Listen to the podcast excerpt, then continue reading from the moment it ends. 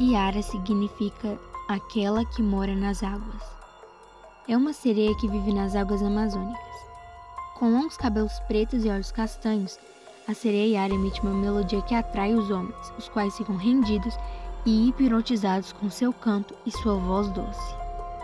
A lenda Yara faz parte do folclórico brasileiro, de origem indígena da região amazônica. História da sereia Yara. Reza a lenda Yara era uma corajosa guerreira, dona de uma beleza invejável.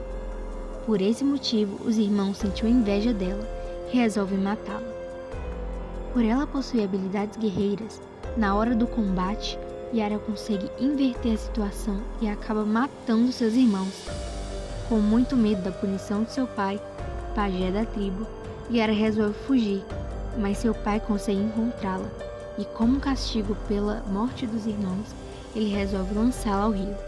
Os peixes do rio resolvem salvar a bela jovem, transformando-a na sereia Yara. Desde então, Yara habita os rios amazônicos, conquistando homens e depois levando-os ao fundo do rio, os quais morrem afogados. Acredita-se que se o homem consegue escapar dos encantos da sereia Yara, ele fica louco, num estado de torpor, e somente um pajé poderá curá-lo.